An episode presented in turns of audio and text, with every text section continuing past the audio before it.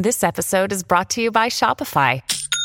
Forget the frustration of picking commerce platforms when you switch your business to Shopify, the global commerce platform that supercharges your selling wherever you sell. With Shopify, you'll harness the same intuitive features, trusted apps, and powerful analytics used by the world's leading brands. Sign up today for your $1 per month trial period at shopify.com slash tech, all lowercase. That's shopify.com slash tech.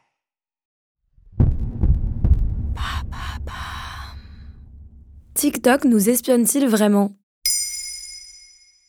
Merci d'avoir posé la question.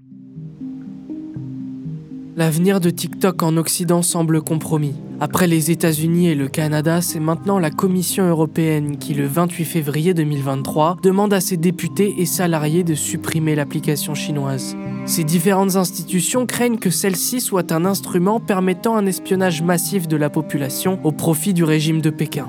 Cela fait suite à une enquête menée par l'autorité irlandaise de protection de la vie privée contre ByteDance, maison mère de TikTok. Les membres du Parlement ont jusqu'au 20 mars 2023 pour désinstaller l'application, selon les informations de France Télévisions.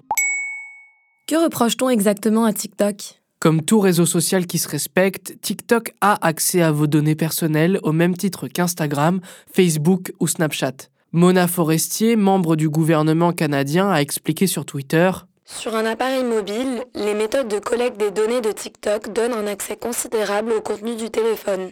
En effet, elle a accès à l'historique de navigation, au contact, à la localisation et surtout au micro du téléphone. Mais là où normalement celles-ci sont utilisées à des fins commerciales pour mettre en avant des pubs par exemple, les institutions occidentales redoutent que ces données soient accessibles pour le régime chinois. Par ailleurs, dans un billet de novembre 2022 communiqué par Helen Fox, responsable de la protection de la vie privée pour TikTok en Europe, l'entreprise admet transmettre les données personnelles occidentales, et donc françaises, directement à la Chine. Pour se défendre, l'entreprise dit transmettre des informations limitées. Le Parti communiste chinois ne nous a pas demandé de partager ces données. Nous n'avons pas transmis au PCC des informations relatives aux utilisateurs américains et nous ne le ferions pas si on nous le demandait. Et pourquoi c'est dangereux? Avec plus d'un milliard d'utilisateurs actifs en 2022, TikTok se place comme étant le réseau social le plus téléchargé au monde, avec 3 milliards 500 millions de téléchargements selon les chiffres divulgués par la plateforme. Elle a dépassé l'entièreté du groupe Meta qui comptabilise 3 milliards de téléchargements en comptant Facebook, WhatsApp, Messenger et Instagram. Et parmi cette masse, un quart des utilisateurs ont entre 10 et 19 ans selon Statista. Avec un tel potentiel, la modération de contenu est un enjeu majeur. Mais de nombreuses voix se lèvent pour reprocher à TikTok une gestion calamiteuse de la désinformation notamment. En effet, selon le site NewsGuard, une vidéo d'actualité sur 5 concernant des sujets comme la guerre en Ukraine ou encore les vaccins Covid sont fausses ou tronquées. De plus, la modération n'est pas la même entre la Chine et l'Occident. L'application réussit à capter deux fois plus l'attention des utilisateurs en Europe. Le gouvernement de Pékin a en fait imposé à la plateforme de mieux encadrer la mise en ligne de vidéos et surtout de limiter le temps passé par leurs citoyens sur l'application. Mais concrètement, comment peut-on interdire TikTok?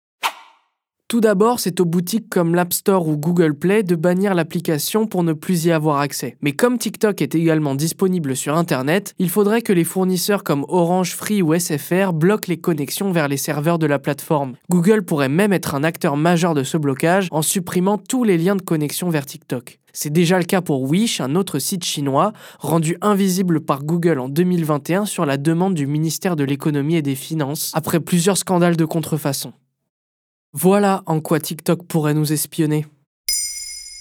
Maintenant, vous savez, un épisode écrit et réalisé par Samuel Lambroso. Ce podcast est disponible sur toutes les plateformes audio. Et si cet épisode vous a plu, n'hésitez pas à laisser des commentaires ou des étoiles sur vos applis de podcast préférés.